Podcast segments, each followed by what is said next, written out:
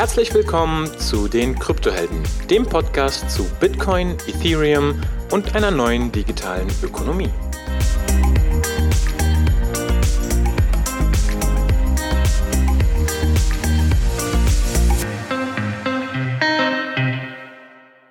Herzlich willkommen zu den Kryptohelden. Heute, lieber Hung, aber warte mal, der der Krypto-Hype ist doch vorbei. Gibt es den Podcast überhaupt noch? nee, wir bewegen uns seitwärts. Deshalb war auch eine äh, recht lange Ruhe, oder? Gemäß dem Kurs. oh, wie geht's dir? Mir geht's gut, mir geht's gut. Freue mich auf die Folge. Spannendes Thema. Was ist denn das Thema? Ich habe es noch gar nicht gesagt. Äh, du, ach so, hast noch nicht gesagt. Ich dachte, irgend so ein Hype-Thema. Hype-Themen gibt's nur in Krypto. Ganz Krypto ist Hype-Thema. Nee. Heute machen wir nochmal eine Folge zum Thema DeFi bzw. DeFi 2.0.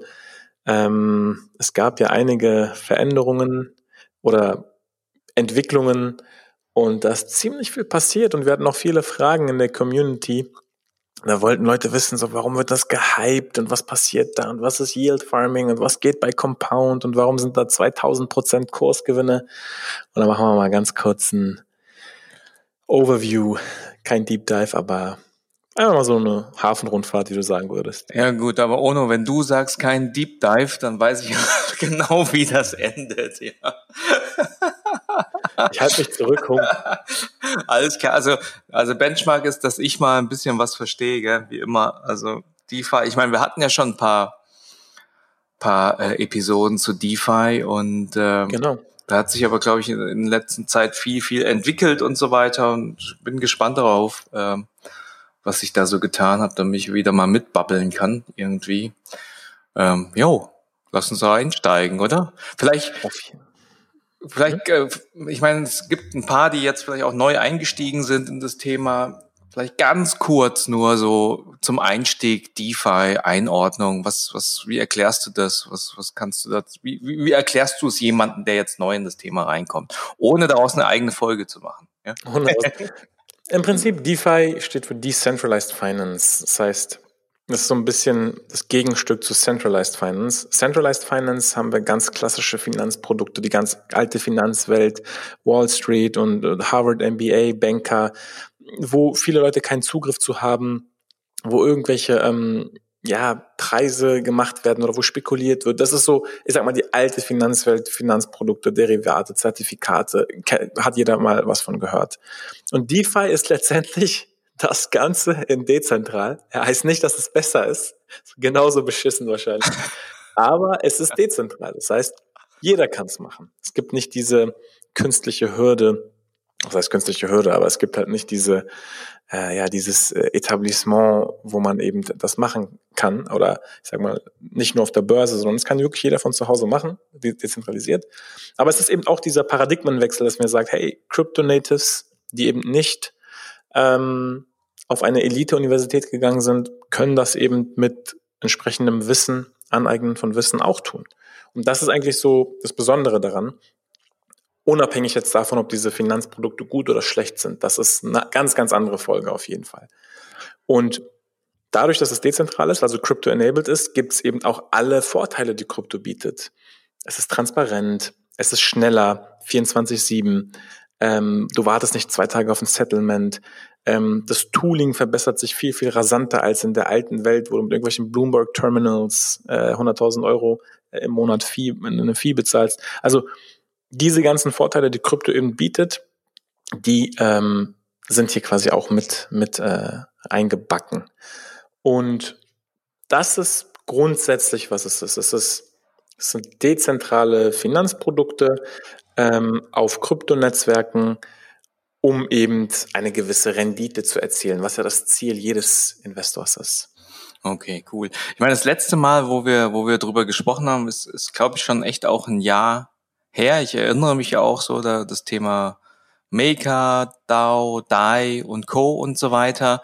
Es ist, du hast ja gerade so, so ähm, gesprochen Richtung, das ist jetzt, es geht jetzt so Richtung DeFi 2.0, ja, was, was, äh, und ich sag mal, im letzten Jahr, es war so 1.0, was, was ist denn da jetzt irgendwie anders? Wir können sogar noch ein bisschen vorher anfangen. Also im Prinzip gab es vor dem ganzen DeFi-Hype ganz klassisches Crypto-Trading. Ähm, die Investoren haben eben versucht, durch Trading ihre Crypto-Assets zu vermehren im Idealfall. Und dadurch, dass auf Centralized Exchanges, also auf zentralisierten Handelsplattformen, es immer eine Counterparty Risk gibt, also das Risiko, dass diese Exchange die Assets verliert oder gehackt wird, ähm, kamen dann Decentralized Exchanges. Und Decentralized Exchanges sind letztendlich ein Bestandteil von DeFi. Also dadurch, dass diese Handelsplattformen wirklich dezentralisiert sind, ähm, ist das eben ein grundlegender Bestandteil von, von Decentralized Finance. Da gibt es zum Beispiel Uniswap, heute sehr bekannt, äh, aber auch viele andere. Nur ähm, das Bedürfnis, Kapital arbeiten zu lassen, beziehungsweise wie man im Englischen sagen würde, zu deployen und eben äh, Rendite zu erzielen, also Yields zu erzielen, wächst natürlich und ist äh, imminent. Und ähm, letztendlich äh, wollten Investoren Margin traden, lenden, borrowen, also dieser ganze Kreditmarkt, der, wo wir gesagt haben, das ist DeFi 1.0, ähm, dass man eben einen Kreditmarktplatz hat, einen tokenisierten Kreditmarktplatz, ähm, der hat sich so weiterentwickelt, dass, dass es inzwischen vielleicht 20, 30 verschiedene Plattformen gibt, diese alle miteinander geschickt kombiniert werden können, ähm, du von Marktplatz A lenden, bei Marktplatz B borrowen, bei Marktplatz C staken kannst, dass eben dieses Buzzword Yield Farming entstanden ist. Und wir werden im Laufe der Folge auf jeden Fall auch noch mal ein Beispiel geben, äh, was denn da überhaupt möglich ist. Aber grundsätzlich ist es eben eine, DeFi ist eine Bewegung oder DeFi ist, ja, sind Mechanismen, um Renditen zu erzielen, hauptsächlich auf Ethereum, wobei das auch bei anderen Netzwerken möglich wäre ähm, ja, um, um das, die Assets eben arbeiten zu lassen. Hochriskant, wie immer. Hochriskant, ja, wahrscheinlich wie bei allen Themen. Und ähm, man spricht ja heute so gerade von irgendwie so einem Hype. Hast du denn da irgendwelche Zahlen oder oder äh, woran erkennst du, dass das gerade irgendwie so ein Thema ist, was tatsächlich äh, in der Breite ankommt? Ich glaube, der, der wesentliche Faktor, warum dieser Hype in der Breite angekommen ist, sind die DeFi-Token-Preise. Einige dieser DeFi-Netzwerke haben Token, sei es Utility oder Governance-Token, und diese sind in die Höhe geschossen. 800, 200, 2000 Prozent, wie auch immer. Und das ist ein Indikator für den Hype. Ein zweiter Indikator ist letztendlich äh, der Value Locked in DeFi, also wie viel Assets stecken in DeFi. Und da sind wir, glaube ich, inzwischen bei dreieinhalb Milliarden insgesamt. Und das ist, ja, weiß ich nicht, wahrscheinlich nicht so riesig, aber auch nicht ganz klein. Und es war wesentlich weniger vor einigen Wochen, Monaten. Das heißt, dieser Wert steigt auch konstant an. Und das sind eigentlich so die zwei, ja, und natürlich tweeten die Leute darüber, die Leute sprechen darüber, alle wollen es verstehen. Ähm, man, man hört einfach immer mehr. Deswegen glaube ich, gibt es gerade diesen Hype. Ja, ja, und Julian Hosp ist doch da in dem Thema drin, da muss es ja auch Hype sein, oder? No comment. Habe ich äh, aus meiner Bubble ignoriert. Aus, deiner Bubble raus, okay, gut. Ey, äh, du hattest vorhin gesagt, Yield Farming, ist, also Yield Farming, das hört sich schon so irgendwie schon echt echt irgendwie so konstruiert an, nach irgendwie so ein Hack oder so. Kannst du mir mal erklären, was das ist? Also Farming ist eigentlich so in der Computer- oder Gamer-Szene ein bekannter Begriff, um eine gewisse Ressource ähm, herzustellen oder zu sammeln, sage ich mal. Und in diesem Fall sind es eben die, ist es eben die Yield. Ja? Bei, bei World of Warcraft würdest du Gold farmen, daher, daher dieses, dieses Farming. Ähm, und du willst jetzt eben Rendite farmen. Und wie gesagt, ermöglicht wurde das im Prinzip durch, durch zwei oder drei verschiedene Sachen. Zum einen ähm, durch überhaupt die ganzen verschiedenen Marktplätze und Plattformen und deren verschiedenen Raten. Stell dir vor, du hast zwei Banken und äh, oder, oder, oder zwei ähm, Goldbüros, ja, und bei einem kannst du eben dein Gold abgeben und bekommst drei Prozent dafür, beim anderen kriegst du fünf Prozent dafür. Also dadurch, dass es diese verschiedenen Marktplätze gibt und diese verschiedenen Raten und Unterschiede, das ist ein Faktor, warum es ganz überhaupt möglich ist. Das zweite ist, deswegen auch der starke Fokus auf Ethereum, überhaupt die Interoperabilität und man sagt Composability innerhalb des Ethereum-Netzwerks, dass du diese ganzen Transaktionen relativ einfach innerhalb von Ethereum machen kannst, teilweise sogar in einer einzelnen Transaktion bündeln kannst, worauf wir auch heute nicht eingehen, das ist immer so ein spezielles Thema, diese ganzen Flash-Transaktionen. Ähm, das ist der zweite große Faktor. Und der dritte Faktor ist eben, dass viele dieser ähm, Marktplätze oder Plattformen oder Börsen, wie auch immer du sie nennen magst, dass sie jetzt ihre eigenen Token rausgebracht haben. Und du mit diesen Token, mit diesen neuen Token wiederum arbeiten kannst. Das hat alles eben ermöglicht, dass, dass, es, dass es Yield Farming gibt. Und Jetzt haben wir so viel davon gesprochen. Ich glaube, jetzt müssen wir ein Beispiel nennen. Das wollte ich gerade fragen. Das wollte ich gerade fragen, ob du da ein Beispiel hast, weil das hört sich ja spannend an. So Farming, da hatte ich ja gesagt, so, okay, ich bin ja nicht so ein Gamer, ja. Ich so, oh, okay, ich züchte mir jetzt irgendwie Geld. Das finde ich eigentlich ganz cool, ja, Geld irgendwie züchten oder, oder Krypto züchten. So, so stelle ich mir das jetzt vor, dass man irgendwie so ein Perpetuum mobile sehr erfindet. Sehr scammy an und sehr fragwürdig, beziehungsweise äh, und, und deswegen, glaube ich, muss man es mal auseinandernehmen. Also, ja, mit einem Beispiel, glaube ich, ist ganz gut. Ja, genau. Ist, ja. Ich könnte jetzt zehn verschiedene Beispiele nennen. Aha. Und da hätten wir wirklich zehn Folgen draus machen können, oder zumindest vier Folgen draus. Aber ich nenne heute ein relativ simples Beispiel. Ein bisschen komplexer als jetzt einfach zu lenden. Ja, das ist natürlich da, das ist klar, wenn du einfach irgendwo deine Ethereum lendest und dafür dein, dein äh, APY, äh, dein, dein 3% oder 2% im Jahr hast, klar, das ist auch die simpelste Form von Yield Farming. Aber Ach, das ist auch Yield Farming schon. Klar, also ich meine, du, okay. du machst nichts, dein Ethereum arbeitet und du bekommst dafür äh, Zinsen. Ja, das ist ja, oder eine kleine Rendite eben. Okay. Das ist auch die simpel, würde ich auch als Yield Farming bezeichnen. Wobei, darum geht's nicht, wenn alle von, der, von dem heutigen Yield Farming auf Twitter irgendwie äh, sprechen, sondern hier, hier mal ein Beispiel.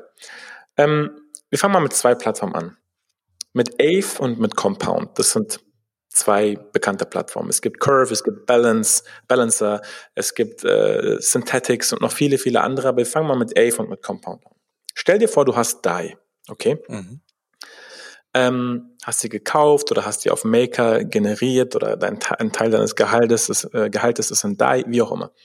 Du hast DAI und lendest diese auf äh, Ave. Mhm. Du kannst natürlich und du musst vorher die Raten vergleichen und du musst schon vorher wissen, auf welcher Plattform gibt's welche Raten und lohnt sich das überhaupt. Das kann man vorher alles ausrechnen. Wobei, das ändert sich auch fast, ja, stündlich will ich nicht sagen, aber mindestens täglich und das heißt, das muss man schon eher programmatisch machen als händisch. Aber in der Theorie, ja, machen wir das jetzt händisch. Wir gehen auf Ave und ähm, lenden DAI und kriegen dafür 4%. Mhm. Ganz simpel. Ja, wir haben 1000 DAI gelandet und kriegen dafür äh, 4%. Ähm, wenn wir das jetzt da einfach ein Jahr lang liegen lassen würden, hätten wir nach einem Jahr 1040 DAI oder was auch immer, in welcher Währung auch immer unsere Rendite gezahlt wird. So. Wir haben 1000 DAI und ähm, kriegen dafür 4%. So. Das ist aber gleichzeitig auf Ave, weil es ja ähm, so ein Tokenized Debt Marketplace ist, kann es gleichzeitig auch als Collateral dienen, um selber zu borrowen, um selber was zu leihen. Und jetzt ist das Leihen meistens viel, viel teurer als das äh, Verleihen mhm. und oder als das Lenden. Und deswegen, äh, in diesem Beispiel haben wir jetzt für 4% DAI, lenden wir für 4% DAI, borrowen aber für 10% USDC. Ist ein anderer Stablecoin, der äh, auch äh, im Dollar denominiert ist sozusagen. Was würde bei dieser Rechnung rauskommen? Hung? Mathematik? 4% und 10%, dann, dann habe ich doch einen Verlust von 6%. Perfekt. Genau so, so einfach ist es. Das ist Yield Farming, geil. Ja, mach das ist Yield Farming. Du hättest einen Verlust äh, von, von 10%. Ähm, und das ist jetzt alles, by the way, übersimplifiziert. Natürlich gibt es da Collateral Ratios, wie viel du dir rausnehmen kannst und so weiter. Das heißt, in der, in der Praxis ist es viel, viel komplexer. Aber wir halten es jetzt ganz simpel. So, 4% DAI ähm, gelendet, 10% USDC geborrowed. Bis aktuell im Verlust von 6%. Jetzt nimmst du diese USDC und gehst auf Compound. Mhm. Du gehst eine andere Compound, Plattform. Ist eine andere ja. Plattform und du hast dich vorher natürlich schon schlau gemacht. Auf Compound kannst du USDC wiederum lenden ja. für 7%. Ah, okay. Und das ist tatsächlich so, du musst dir halt eben die Raten, wie gesagt, wahrscheinlich in Realtime anschauen, wie sich die Raten verändern. Und dann kannst du diese, ich weiß nicht, ob man es Arbitrage oder wie gesagt Yield Farming Opportunitäten ähm, nennen soll, du kannst eben diese identifizieren und eben ausüben. So, du, du lendest jetzt auf Compound für 7% dein USDC. Und das ist wirklich ein Real-World-Szenario. Also das, das kommt vor, dass diese Unterschiede entstehen und dass du dann unterm Strich wie viel Prozent äh, im Plus bist? Warte mal ganz kurz. Also ich, warte mal. Ich habe einen Verlust dort von 6 auf der Plattform, habe aber USDC, gibt es dort weiter auf der Plattform von 7%, dann habe ich 1% gewonnen, oder wie? Genau. Und aber das ist doch das, ganz normales Arbitragegeschäft, oder? Ja, hätten wir früher gesagt. Aber das spannend gewesen. Ach so, das, das ja war das einfachste Beispiel, hast du auch gesagt. Aber das heißt, nein, nein. oder? Das ist nur die halbe Miete. Warte, wir sind noch nicht fertig. Ach so, okay. Guck mal, wenn du nur DAI lendest, bist du ja bei 4%.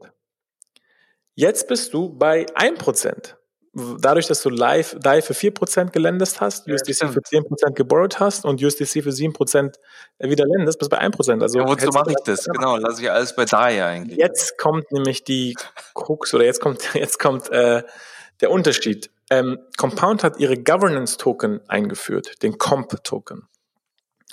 Und den verdienst du zusätzlich zu deinem, zu deinem Interest von 7%. Das heißt, du kriegst nicht, du bist nicht nur ein Prozent im Plus, du bist ein Prozent im Plus und verdienst Comp-Token. Und wenn du dir das Ganze zusammenrechnest, dann, klar gibt es da mal einen variablen Anteil und der Comp-Token-Preis verändert sich auch, aber da bist du eben in der Regel allein da schon über den drei Prozent. Da bist du wahrscheinlich schon wieder bei vier fünf Prozent. So, da hört es aber noch nicht auf. Also wir hören eigentlich hier jetzt auf, aber theoretisch hört es noch nicht auf. Du kannst jetzt den Comp-Token nehmen. Verstehst du, was ich meine? Den neu ja, bekommen. Den, den Token, den kannst du wieder collateralisieren irgendwo, kannst dir wieder einen anderen Token rausnehmen. Das hat kein Ende. Oder, oder stell dir vor, du kriegst nicht den Comp-Token, du kriegst auf einer anderen Liquidity-Pool-Plattform so einen synthetischen Token, den du staken kannst. Das heißt, du kriegst einen Token, einen neuen Token zusätzlich zu deinem Interest. Auf Synthetics geht es zum Beispiel mit verschiedenen ähm, Liquidity Pool Token die irgendwie zusammengestellt sind aus 20, 25 Prozent Bitcoin, 20 Prozent äh, DAI und so weiter. Da gibt es inzwischen ganz, ganz viele, ist schon fast wie so ein Fonds. Und den kannst du dann staken. Also der Einfachheitshalber, stell dir vor, du könntest jetzt den Comp-Token, den du bekommst, nochmal staken. Oder stell dir vor, du könntest jetzt das nochmal, diesen, diesen ganzen simplen Prozess, den ich gerade beschrieben habe, ja, ey, du lendest, dann borrowst du was, dann lendest du das wieder woanders, äh, dann stakest du das, was du als Reward bekommst, das Ganze jetzt noch irgendwie versuchen zu hebeln. Ja, also wir, man, man, man merkt schon, wir bewegen uns auf einem hochriskanten Terrain, was absolut kein Investmentweis ist und absolut auch ähm, experimentell ist und niemals irgendwie äh, mit ja, Geld, was man nicht verlieren kann, machen, gemacht werden sollte. Aber das ist letztendlich Yield Farming und das machen inzwischen, das weiß ich quasi aus, von, von Leuten, die das wirklich auch tun, das machen Bots automatisch heute. Also das manuell zu machen ist letztendlich nicht wirklich sinnvoll, denn ähm, es gibt ja auch Fees. Denn du hast immer, also du hast mindestens Gas-Fees auf Ethereum. Ja, wir haben jetzt in, hier hatten wir jetzt in diesem simplen Beispiel hatten wir glaube ich drei oder vier Ethereum-Transaktionen. Das heißt, du zahlst drei oder viermal Ethereum-Fees. Das heißt, wenn du es mit 100 Dollar machst, fressen die Fees schon wahrscheinlich dein, deine Rendite auf. Wenn du es mit 1000 Dollar machst, wahrscheinlich auch. Wenn du es mit 100.000 Dollar machst, vielleicht nicht. Aber wie, wie gesagt, 100.000 Dollar zu riskieren, ist wieder eine andere Frage. Er kommt drauf an, wie viel man hat. Das ist ein Beispiel von Yield Farming. Du kombinierst Mechanismen dieser verschiedenen ähm, Debt-Marktplätze oder Staking-Plattformen äh, oder was weiß ich, innerhalb von Decentralized Finance oder Ethereum, diesen anderen Plattformen, kombinierst du so miteinander, dass du unterm Strich die höchste Rendite hast. Und es kann so simpel sein wie, ich leihe einfach nur mein Ethereum oder mein DAI aus, oder ich packe mein Ethereum in Maker, hole mir DAI und leihe meine DAI aus. Wie gesagt, dann hat man immer das Liquidation-Risiko, dass man liquidiert wird, wenn es, wenn der Preis sich so bewegt, ähm, dass das Collateral nicht mehr ausreicht, dass die Position liquidiert wird. Da gibt es tausend Risiken. Aber letztendlich, weil es diese Unterschiede in den Raten gibt zwischen den Plattformen und weil es überhaupt so viele Plattformen gibt und weil alles innerhalb von Ethereum miteinander kombiniert werden kann. Das kann alles auf, auf einem oder zwei Wallets passieren. Du, brauch, du musst die Sachen auch nicht unbedingt hin und her schicken. Das ist ja das Besondere bei Decentralized Finance. Du hast diesen, du hast diesen Deposit Overhead nicht. Nicht immer. Teilweise schon, teilweise gibt's noch mal Unterkonten, wo du das raufschicken musst. Aber es ist jetzt nicht wie bei einer Centralized Exchange, wo du erstmal das auf deinen Spot schickst, dann musst du es von deinem Spot auf deinen Margin übertragen, dann kannst du dein Margin Trading machen, dann musst du wieder zurück auf dein Cold Wallet. Also das passiert alles viel, viel nativer auf dem Ledger. Und das ist ein Beispiel für Yield Farming. Also du schaffst dir durch smarte Konstruktion von Transaktionen die höchste Rendite auf eine hochriskante Art und Weise. Und dieses Beispiel mit AVE und Compound ähm, wie gesagt, war jetzt einfach nur ein Beispiel. Da gibt es wirklich tausend Varianten von. Was du machen musst, ist, du musst erstmal die Raten vergleichen und dann musst du die ausrechnen mit dem Governance Token oder mit dem Re Reward Token, wie viel unterm Strich übrig bleibt. Und wenn es Sinn macht, dann kannst du die Transaktion durchführen. Okay. Entweder programmatisch oder eben händisch. Ja. Okay. Also Yield Farming ist sozusagen auch der Begriff, ich wahrscheinlich bin in einer anderen Blase unterwegs, aber ich habe den noch nie vorher gehört gehabt, gell? Also einfach mal so. Äh, sehr, sehr interessant, dass das ein mega Thema ist, ja. Und, und echt spannend. Aber das hat sich für mich so alles angehört wie früher so, äh, so ja, Arbitragegeschäft, oder? Absolut, ja. Okay, okay. Aber jetzt äh, äh, nochmal ein bisschen im, im Bereich Krypto und viel professioneller. Cool. Und inzwischen, inzwischen gibt's eben auch, also das sind jetzt so die nativen Plattformen gewesen, Maker, Compound, Curve, Ave und so weiter. Jetzt gibt es inzwischen auch eine äh, App, die heißt Instadap und die ermöglicht dir eben auf Compound gehebelt das, was ich gerade beschrieben habe, über ein User Interface zu machen. Also es ist inzwischen einfacher geworden, dieses hochriskante Geschäft äh, auszuüben durch eben Dapps, die es auch gibt. Und wie gesagt, man muss halt die ganzen Fees ähm, beachten. Aber wenn man das schlau und vor allem programmatisch macht und kurzfristig eben die Raten sich so verändern, da gab es mal Berechnungen, dass teilweise 50 Prozent Unterschiede herrschen kurzfristig. Na, überleg mal, wenn du irgendwie gerade, ähm, keine Ahnung, eine Million in DAI über hast. Ja, oh ja, trifft's ganz gut. Und, grad, ja. und, lässt es, und lässt es mit deinem super smarten Bot die ganze Zeit arbeiten. Es ist eigentlich, es ist eigentlich wie so ein moderner Fondsmanager, der dezentral agiert, so ein neuer äh, Financial Architect und das Ganze auch noch programmatisch, vielleicht von einer Person noch so ein bisschen überwacht und optimiert. Aber das, glaube ich, in 10, 20 Jahren wird, also da wird keiner mehr hier äh, in den Flossbach und von Storch äh, Fonds investieren. Aber random einen Namen genannt, die anderen sind alle genauso gut oder schlecht. Oder ETFs. Sondern ich glaube, da hast du halt eine ganz andere Composability und eine ganz andere Möglichkeit, äh, Yields zu farmen, je nach deinem Profil. Und das ist das andere Ding. Ein Beispiel will ich noch nennen in DeFi, was ich halt immer spannend fand, ist so die Automatisierung deines Portfolio-Managements. Und da gibt es zum Beispiel Set Protocol oder den, das Set-Netzwerk äh, und da kannst du sagen, ich möchte 30% Ethereum, 20% Bitcoin in Form von Rap Bitcoin oder, oder TBTC, also keinen nativen Bitcoin natürlich. Die echten Maximalisten werden ausrasten und werden sagen, so ein Bitcoin-Surrogat äh, kommt mir nicht in die Tüte. Klar, ist es auch, definitiv. Aber dafür hat man eben den Vorteil, dass man ein automatisches Rebalancing machen kann.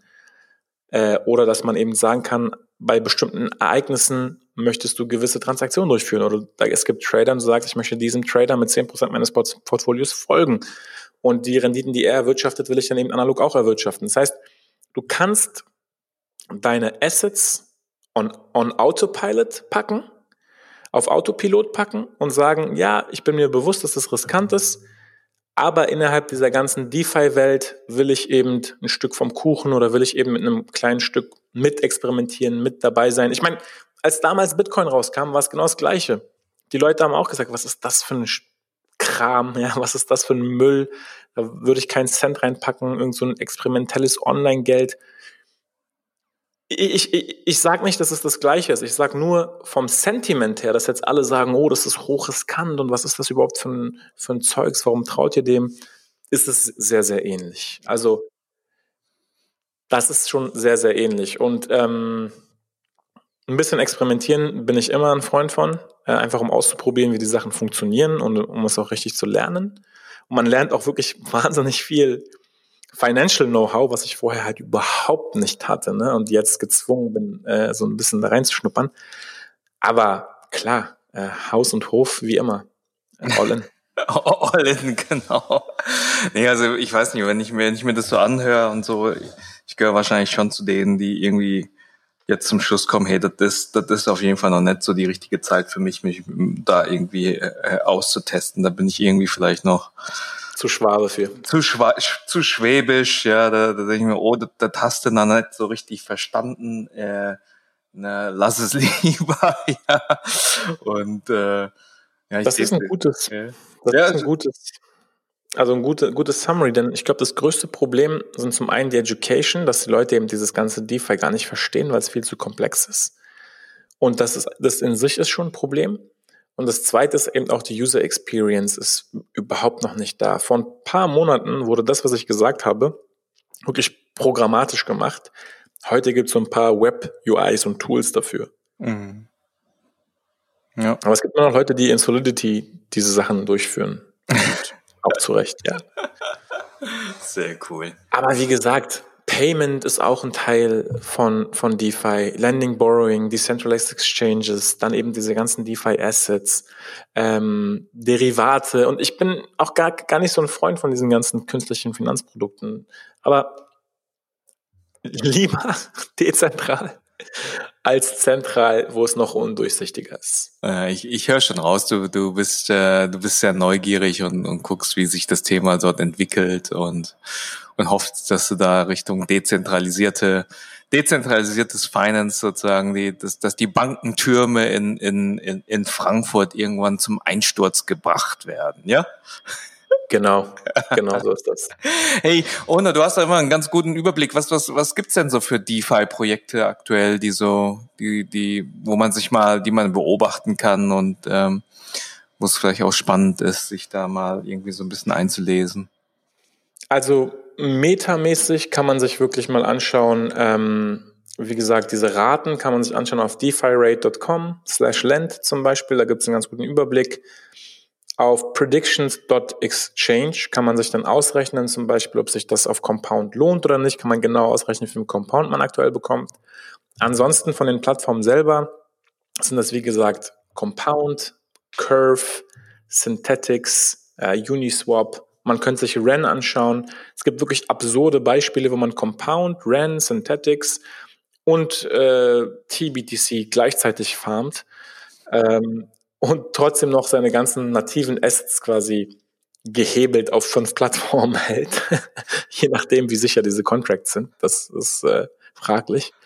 Aber ja, ich glaube, Synthetics, Compound, Curve, ähm, REN, und sind schon mal gute, gute Startpunkte. DeFi Pulse, also defipulse.com kann man sich anschauen, auch als Überblick, welche Plattform es da gibt. Und der Klassiker natürlich Maker, kann man äh, DeFi 1.0. Okay. auch Okay, sehr stark. Ja, weißt du, ich habe ja für mich schon das Fazit bezogen, ich äh, gerade dieses Yield Farming und sonst was, das ist nix für mich, sicherlich nicht irgendwie. Äh, wenn wir jetzt noch so den obligatorischen Hinweis auf die Risiken machen würden, was was wären so Risiken, wo du sagst, hey Leute, da da mal drauf achten? Liquidation Risk, du kannst eben liquidiert werden, wenn der Preis sich zu schnell in die Richtung entwickelt, die für dich nach, nachteilig ist. Und dadurch, dass die Price Feeds grundsätzlich in Krypto nicht super stabil sind, ja, auch mit Uniswap nicht, weil die Liquidität eben nicht riesig ist. Also auch im einstelligen Millionenbetrag, das ist ja nichts, wenn Leute da irgendwie mit 100 Millionen agieren, dann kann der Preis sich eben durch einen Flash Crash so entwickeln, dass deine Position liquidiert wird. Das ist das Erste. Das Zweite ist Contract Audits die, diese ganzen Plattformen sind ja Smart Contracts. Mhm. Und diese Smart Contracts sind von Menschen geschrieben. Das heißt, entweder man kann die lesen und auditen oder man vertraut eben anderen Organisationen, die diese Contracts geordnet haben, wobei es da immer wieder auch Zwischenfälle gab, wo das nichts gebracht hat. Ähm, ja, also wo Code von Menschen geschrieben ist, wird es immer Fehler geben. Ich würde diesen Contracts niemals 100% vertrauen. Ich würde das immer nur mit einem, also die Confidence steigt natürlich mit Reifegrad dieser Contracts und der Reifegrad braucht einfach Zeit. Das heißt, in zehn Jahren haben wir sicherlich Contracts, die so gut sind, dass man denen auch mit 30, 40 Prozent des Portfolios vertrauen kann. Heutzutage würde ich wirklich nur einen kleinen, kleinen Prozentsatz da reinschmeißen. Ich selber, ich weiß nicht, wie euer Risikoprofil ist, aber ich würde da nicht viel reinpacken. Ähm, 100 Dollar mal 500 Dollar mal so zum Ausprobieren. Wie gesagt, die Fees fressen die Yields auf, ne, muss man auch vorher berechnen, aber einfach mal lenden, so das zum Ausprobieren, das wäre okay. E-, eher ein Thema zum Experimentieren jetzt. Zum Experimentieren, zum Verstehen. Okay, ja. ja. Ja, sehr cool. Nee, schön. Schöne Rundreise oder Hafenrundfahrt wieder um das Thema DeFi, diesmal sozusagen äh, 2.0 inklusive Yield Farming. Heidewitzka, was ist denn das für ein Begriff? da muss ich gleich mal an Twitter jetzt mal. Ich echt, du, ich habe den Begriff noch nie gesehen. Ich verstehe es gar nicht. Also ich weiß auch gar nicht, ob es den gab. Also ich habe. Okay. Naja, gut, vielleicht. Ja, jeder lebt in seiner Blase, ne? So ist es. Auf jeden Fall, hey Leute, mich, mich würde wirklich mal interessieren, wer, wer hat denn von euch da schon was gemacht? Äh, wer ist da schon auf die Nase gefallen? Wer äh, denkt, das ist eine, eine gute Sache, kann man mal testen? Gerne mitteilen. Wir sind ja in der Telegram-Gruppe unterwegs. Ich war jetzt die letzten Wochen ein bisschen weniger aktiv dort, aber ich schaue mal jetzt ab und zu auch wieder rein. Also, würde mich interessieren, kommt einfach rein. Ono, vielen Dank dir für die äh, kurze, kurze Folge. Du hast, das war jetzt wirklich kein Deep Dive. Danke dir. Nee, ich habe schon gesagt, ich halte mich kurz. Ich meine, es wäre auch gar nicht möglich gewesen, weil ich dann, weil ich sonst irgendwie eine Woche. Weil du, eh, ja, weil du eh keine Ahnung hast. Ich war. Hey, das ist äh, pro Plattform äh, Heavy Research. Alles klar. Also, danke dir, Onur, und äh, ja, bis zur nächsten Folge. Bis zum nächsten Mal. Ciao. Ciao. Liebe Kryptohelden, wenn ihr fleißig äh, mitdiskutieren wollt, kommt in unsere Telegram-Gruppe. Wenn ihr ansonsten Feedback habt zur Folge, kontaktiert uns gerne entweder über Telegram, Twitter oder direkt über unsere Webseite. Wir freuen uns auf jeden Fall auf euer Feedback. Bis zum nächsten Mal. Ciao.